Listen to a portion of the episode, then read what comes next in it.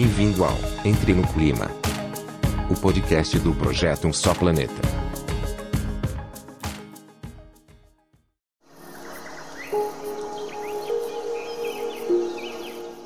Este episódio faz parte de Um Só Planeta, maior movimento editorial brasileiro para promover práticas sustentáveis, em parceria com Ambipar, Braskem, Endi e Natura. Acesse, informe-se, atue. Não existe planeta B. Um só planeta.globo.com.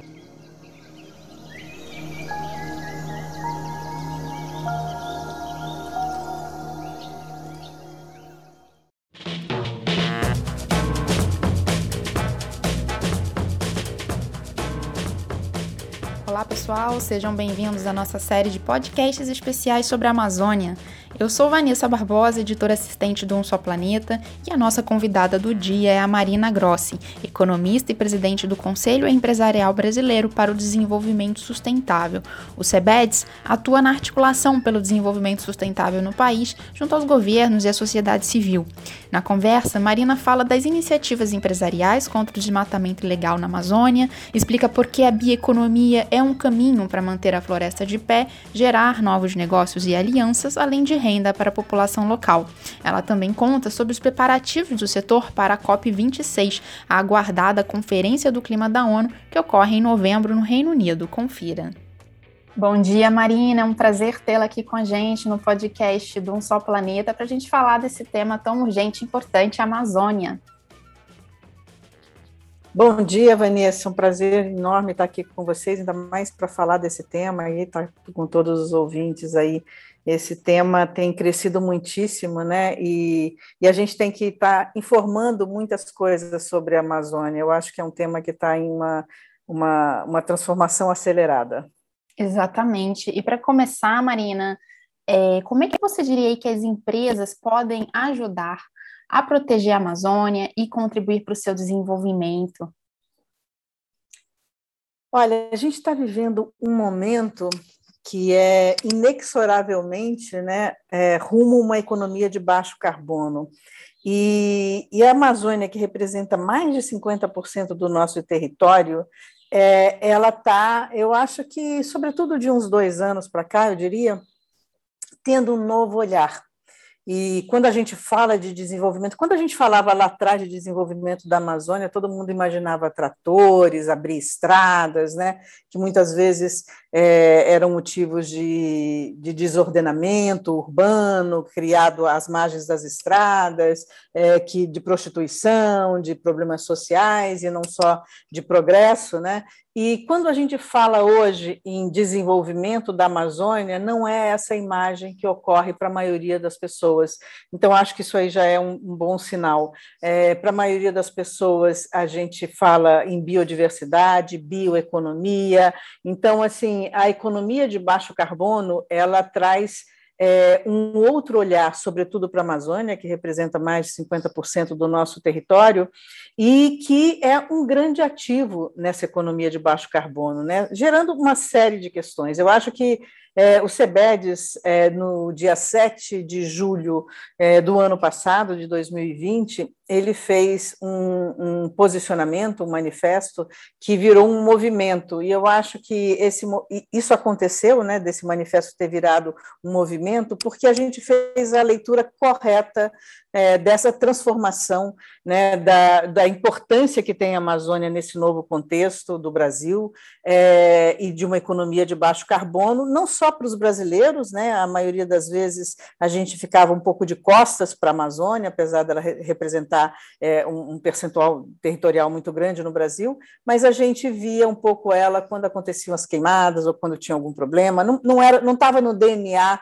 do brasileiro, né? E agora a gente está é, com esse novo olhar, fazendo associações muito básicas, como, por exemplo, as chuvas do Sudeste terem a ver com a preservação da Amazônia, né? a dependência que os negócios têm dessa, dessa, dessa ação. Então, eu acho que esse manifesto, é, que, que já está fazendo um ano, é, ele surgiu é, fazendo a leitura correta é, de que o binômio do desenvolvimento sustentável e da preservação ambiental ela pode caminhar junto e, aliás, ela deve caminhar junto porque isso pode ser valorado, né, trazer valor para a empresa. Então, você tem uma Natura que tem 20 anos na Amazônia, por exemplo, é, numa atuação que é uma atuação muito diferente de como as empresas fazem no Sudeste em outras regiões do Brasil, né, porque muitas vezes você tem os seus fornecedores, vamos citar o caso da, da Natura, por exemplo, é, que usa jegue, que usa é, canoa. Então, assim, não é o mesmo, a eficácia não é igual, mas você tem, que, mas você tem esse valor agregado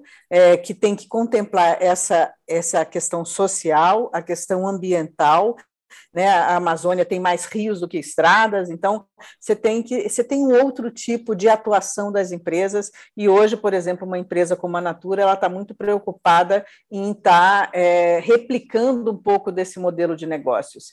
É, a questão da, de como é que pode contribuir, né? Eu acho que todo o setor empresarial de vanguarda tem esse novo olhar, porque a sustentabilidade, ou seja, você incorporar produtos que têm um valor ambiental, social social né, e não apenas financeiro, é, o público está cada vez mais pedindo esse novo padrão nos produtos, nos serviços que as empresas prestam, é, é, na Amazônia, você está aliando isso com uma grande inovação. Então, vamos citar a questão da logística, que é um grande desafio, por exemplo, para a Amazônia. Né? Você, antes, é, como eu disse no início da nossa conversa, Vanessa, você tinha estradas e hoje você pode estar tá pensando, por exemplo, em aviões de curta distância, como já está acontecendo, que vão é, levar os produtos, né? A mobilidade dos produtos, não das pessoas mais. Então, uhum. você pode levar os produtos. Você pode imaginar, por exemplo, drones que, que podem pegar um produto e estar tá levando. Então, a preservação é, é, é ela está muito aliada à nova é, a, a, inovação das empresas, a, a, geração de novos produtos e, portanto, de novos recursos e, e, e de oportunidades para as empresas. Nossa, muito bacana, Marina. Você citou a Natura né, como uma, como uma das iniciativas que é, traz muito exemplo de inspiração né, pra, de atuação dentro da floresta. E aí eu queria saber que outras iniciativas que o CEBEDES acompanha na região também é, servem como um possível benchmarking ou soluções inovadoras que vocês têm acompanhado e que, enfim, apontam um caminho de desenvolvimento né, é, mais sustentável, é, com respeito a, comunidades locais, com respeito às próprias características mesmo ambientais, geográficas né, da, da floresta ali. Olha, a gente, além desse, desse compromisso, né, que a gente, esse manifesto que acabou virando um movimento aí, é, e que depois dele surgiram várias iniciativas, é, a gente também lançou um guia para CEOs, né, para, presidentes de empresas, para transformações dos sistemas alimentares no Brasil. Então, é, esse material que a gente lançou, ele mostra cases de sucesso, casos de sucesso de empresas é, já engajadas com isso. Né? Então, foram 16 empresas que participaram, colocando metas é, é, que, empresas que participaram foram JBS, Danone, Amage, Bayer, Carrefour, né? Uhum. A gente teve várias empresas aí é, que, que mostraram cases é, nesse, nesse evento que vai acontecer de sistemas alimentares é, nesse mês agora de setembro. Então, é, uma das empresas, por exemplo, que tem o fundo JBS, né, é, é a JBS, que vai fazer verificação de informações de órgão, órgãos governamentais para ver se estão em conformidade com os fornecedores de gado, né? Então, você olhar para toda a cadeia, o desafio do chamado escopo 3, que é os fornecedores, vendo se você está é, tá realmente em toda a sua cadeia sendo responsável, né? O gado, o gado não é do fornecedor, é sempre a responsabilidade é de quem está comprando também, não existe isso. Então, o escopo 3 é algo, Vanessa, que a gente, é, que eu acredito que vai ser um gatilho, né? Não sei se é a palavra melhor para falar, mas um alavancador aí é, de boas práticas, porque as empresas agora, para a Conferência do Clima, para Glasgow, que vai acontecer em novembro, né, e para estar em conformidade com o Acordo de Paris, muitas delas falaram que vão estar tá fazendo é, compromisso de ter emissão líquida zero até 2050. E para isso, não basta ela trabalhar para dentro é, só da empresa, né, com as melhores práticas, ela tem que estar tá olhando também hum. para toda a sua cadeia. Então, é, isso aí eu acho que é algo que tem surgido. Eu falei da JBS, tem uma iniciativa recente de duas empresas do SEBEDES, a Microsoft e a Vale, né, se juntaram com o Fundo Vale, se juntou com a Microsoft e com a Amazon, a, o Amazon, desculpa, e lançaram um, uma ferramenta de inteligência artificial que vai ajudar na prevenção do desmatamento.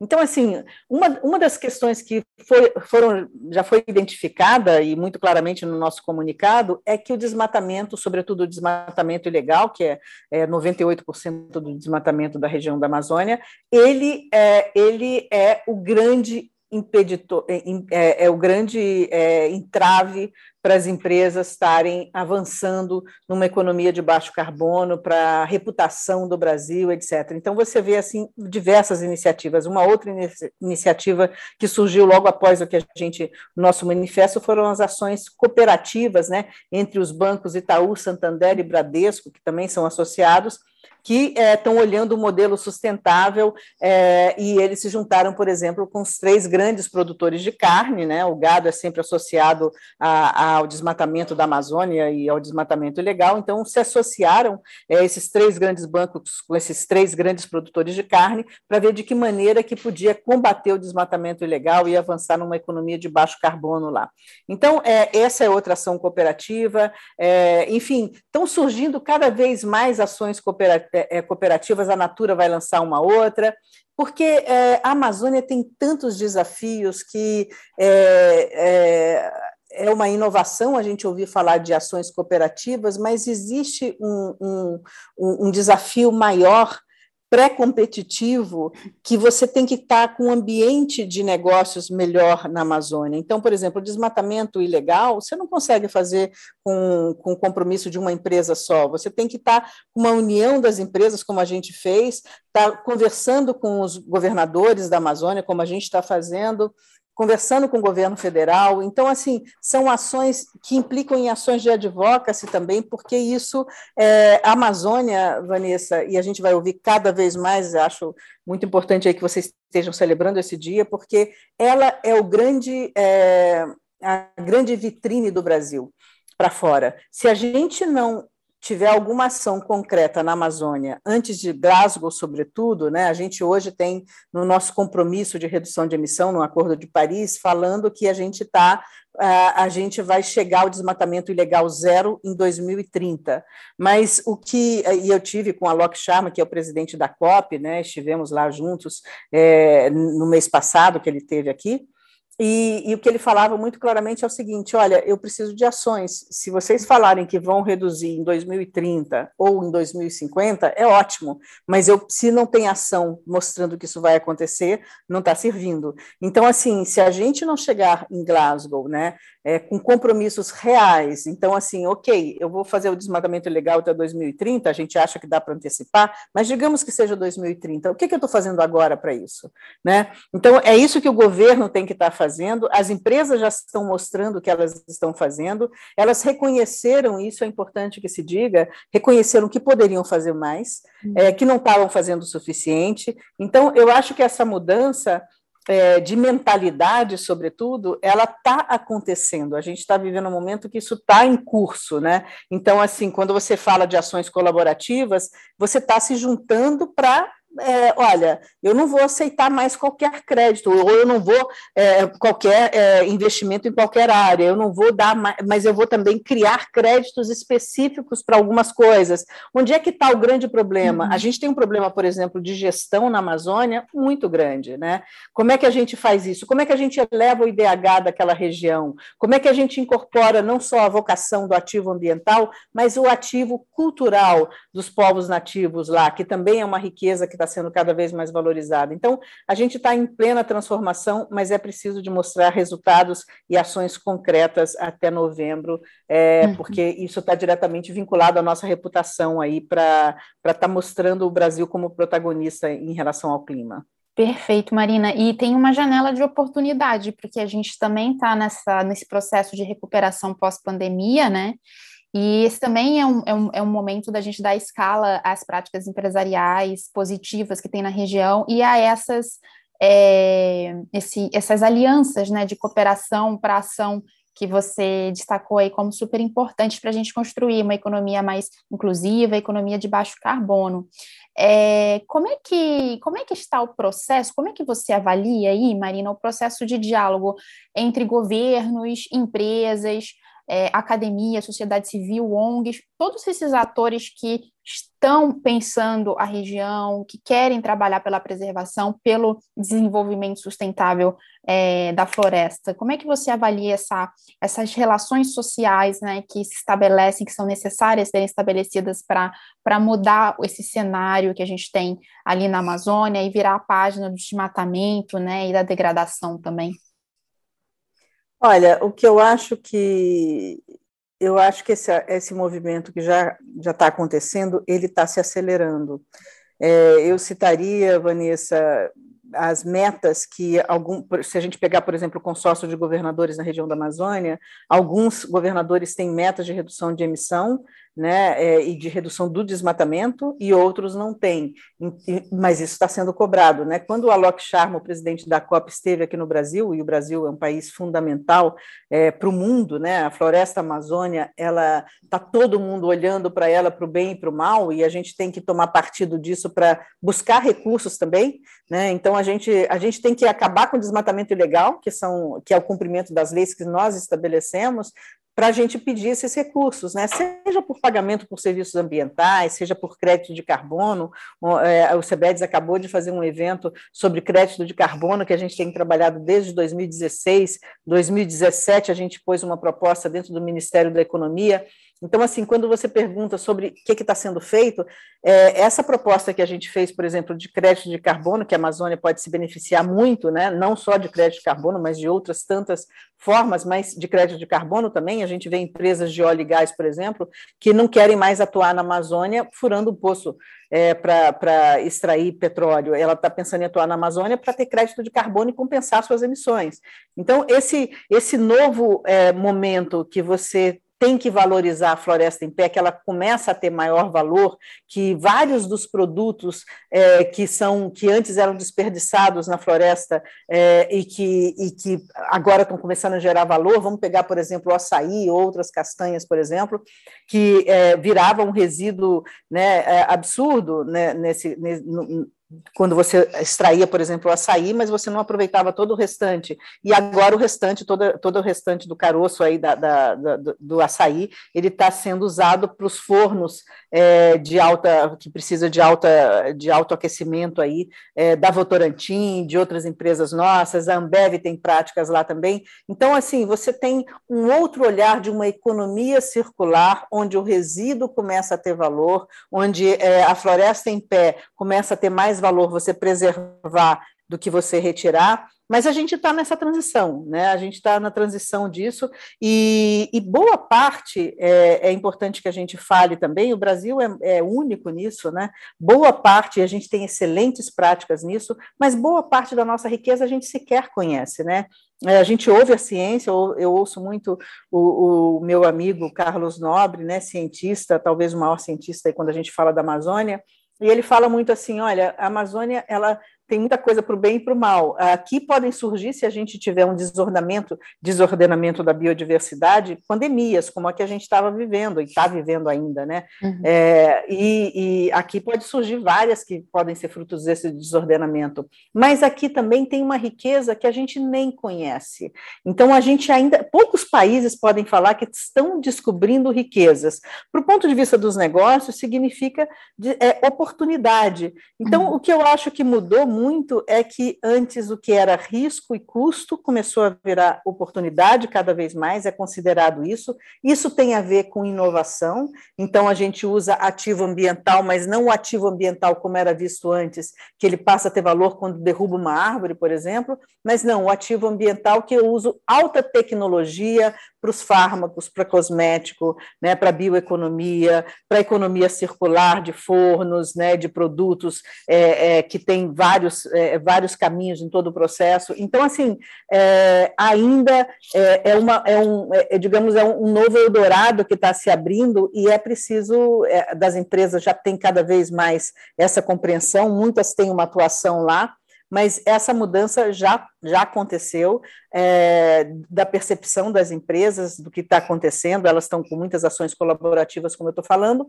mas eu acho que é, a, a gente ainda não conseguiu, Vanessa, e talvez esse seja o desafio, fazer uma união como deve ser feita, né? a gente vê que ela está acontecendo, governadores, uhum. empresas, né? É, eu estava pouco falando sobre os cartórios que tem que se engajar nisso, então a terra, a informalidade, quando a gente fala da Amazônia, é muito grande. Sim. As pessoas, a cultura é muito na informalidade. Eu queria perguntar para você sobre a relação com os demais países, porque quando a gente pensa Amazônia, do olhar aqui nosso de brasileiro, a gente já pensa na floresta que está dentro do território brasileiro, né? Mas a Amazônia perpassa outros nove países, né? Pega Peru, Venezuela, Colômbia, Bolívia, Guiana, Suriname, Equador e a Guiana Francesa. E tem essa tem essa relevância ambiental, né? Não só para a gente, mas para os nossos vizinhos também e para o mundo, né? Pela, pela, pelo papel Sim. climático, enfim, tudo que a floresta representa. É, como é que é a conversa? Tem, tem tido conversa com esses outros países é, para algo, para uma governança mais conjunta, uma gestão mais conjunta? Olha, a gente vê movimentos aí é, nesse sentido, né, no Peru, em outros países, porque é verdade, você tem razão. A, a fronteira geográfica, né, Brasil, né, Peru, essa separação, por exemplo, ela não é uma separação de bioma, né? Então o que acontece no Rio de um lado vai repercutir no Rio do outro lado também.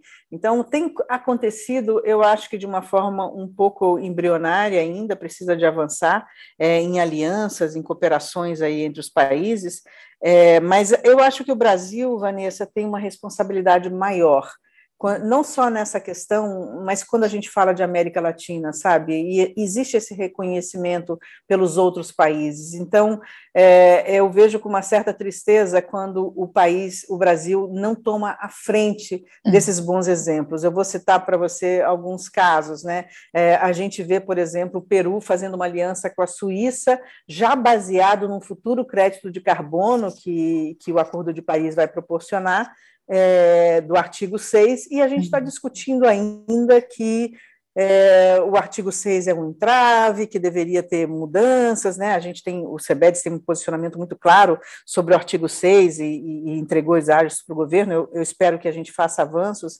é, esse ano para que isso aconteça, porque, por exemplo, o, a gente está falando de um mercado, acabamos de ter um, um evento sobre o mercado é, no Brasil de crédito de carbono, né, porque ainda não existe esse mercado global, existe entre países é, que, se, que, que, buscam cooperação, mas não existe ele global, mas o artigo 6 do Acordo de Paris, que vai ser discutido agora em Glasgow, na próxima Conferência do Clima, é, ele vai estabelecer as bases para isso. O Brasil, é, ainda que a gente faça, né, tenha que, tenha que ter um, uma ação colaborativa com todos os países, né, do bioma da Amazônia, é, porque não tem a fronteira geográfica, quando a gente pensa no bioma, eu acho que a gente não pode se furtar isso, porque a gente é capaz de alavancar as ações para toda a região da América Latina, né? E o contrário não acontece, né? O Peru, por exemplo, por mais que ele faça, ele não consegue contaminar um ambiente do Brasil inteiro, mas a gente consegue. A gente é reconhecido por esse protagonismo em toda a Sim. região, né? Por, por ser uma economia grande. Então, eu acho que a gente está perdendo um pouco de tempo ao não se colocar dessa maneira, né? É, a gente tem que estar tá, é, é, tanto em crédito de carbono, né? É, o Peru já está fazendo ações pensando no que vai ter do artigo 6, que vai ser discutido, que é o que vai dar a base para um acordo internacional de crédito de carbono é, futuro, né? Uhum. E, e, a gente não está tomando partido disso. Então, é, é, eu acho que, que são oportunidades que a gente perde. Outra oportunidade que eu acho que a gente tem perdido, o nosso fundo da Amazônia está parado, né? tem recursos lá, a gente não é, tem uma, uma gestão que está sendo discutida, isso não está andando. É, enquanto isso, o mundo inteiro que quer preservar a Amazônia, ele criou o LIFE, né? que é uma iniciativa igualzinha ao Fundo Amazônia, mas ele abriu para outros países também, não só o Brasil. E, o, e outros países já estão pegando recursos dele e, e o Brasil não. Então, são coisas que estão acontecendo que eu acho que a gente tem que voltar a, a ser o protagonista que nós somos naturalmente, porque o Brasil é uma potência ambiental. Ele tem um papel de protagonista, não é à toa que o mundo olha dessa maneira. Então, é isso que a gente tem que estar tá mostrando. Eu acho que é, os, os, movimentos que o SEBEDES tem feito, né, com, a gente tem é, conseguido unir a voz do setor empresarial, não só do SEBEDES, mas de diversas instituições, ANCHAM, ICC, ABAG, IBA, ABIOV, é, Pacto Global, IEC. Então, assim, são diversas instituições que a gente tem juntado conosco e, sobretudo, né, é, CEOs assinando manifestos, seja em sistemas alimentares, que vai ter uma conferência internacional sobre isso, que é muito importante para o Brasil, seja na biodiversidade, que também é, é, é super importante para o Brasil e que tem também é, esse ano, seja é, na questão de clima, que vai acontecer em novembro. Então, a gente tem conseguido juntar com, com o auxílio de, de, de outras instituições e, sobretudo, com a voz dos CEOs que estão vocalizando uhum. cada vez mais isso, é, posicionamentos em relação a tudo isso. Então, essa parte do setor empresarial, eu acho que a gente tem, é, tem crescido muito, tem, tem mudado de patamar, Vanessa. É, essa vocalização ela está sendo muito mais explícita e aguarde que vai ter mais coisa pela frente. A gente vai lançar outras coisas que a Amazônia vai estar no meio é, antes de Paris, antes da, da COP em Glasgow, né, antes de, de, de, voltar em discussão o Acordo de Paris. Então, esse movimento a gente vê também acontecendo em cidades, em estados, é, e é importante que o governo federal também consiga estar tá, é, mostrando esse protagonismo que precisa, mas é preciso para isso que a gente, quando a gente fala da Amazônia, por exemplo, que a gente faça o nosso grande dever de casa, que é combater o desmatamento ilegal na, na Amazônia, que é responsável por 98% do desmatamento em toda a região. Marina, é, para a gente finalizar aqui, minha última pergunta, o Glasgow, né, COP26 é um momento, é uma janela de oportunidade para o Brasil é, mudar a percepção internacional negativa que, que, que se construiu, infelizmente, né, é, sobre a Amazônia e, e, e qual mensagem para fechar o setor empresarial pretende levar para esse grande encontro? A gente tá, a gente vai lançar, é, é, já, já, entregamos para o presidente da COP, é, o Alok Sharma, o Empresários pelo Clima, né? É um documento, uma iniciativa que a gente fez e que tem várias instituições participando, mas essa iniciativa, ela sobretudo tem assinaturas de CEOs. Então, a gente já está com quase uma centena de assinaturas de CEOs.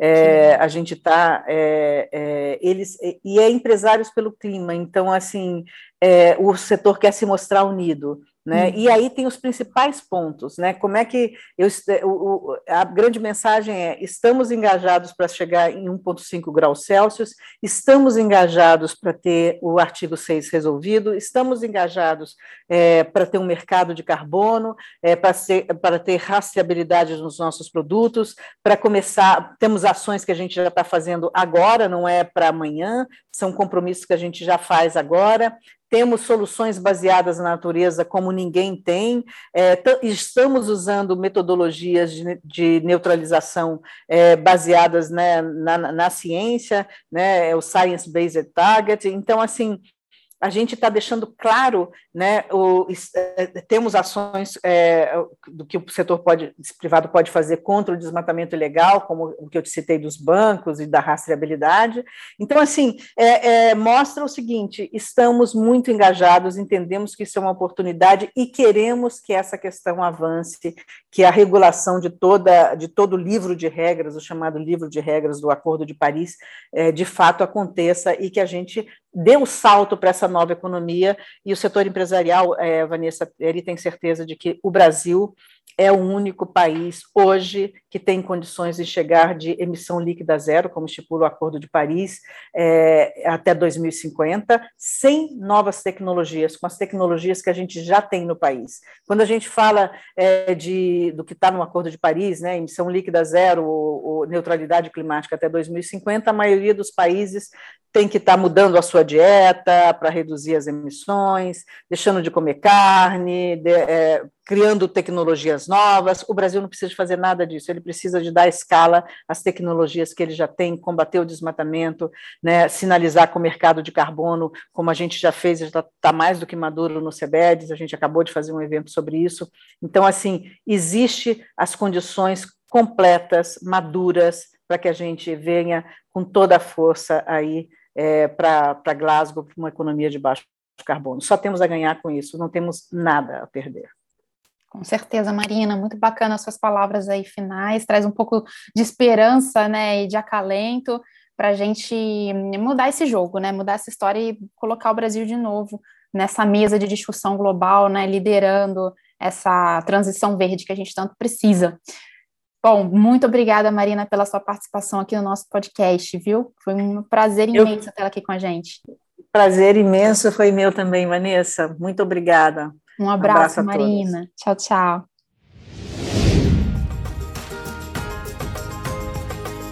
Esse podcast é um oferecimento de um só planeta. O movimento editorial brasileiro de maior impacto para enfrentar a crise climática.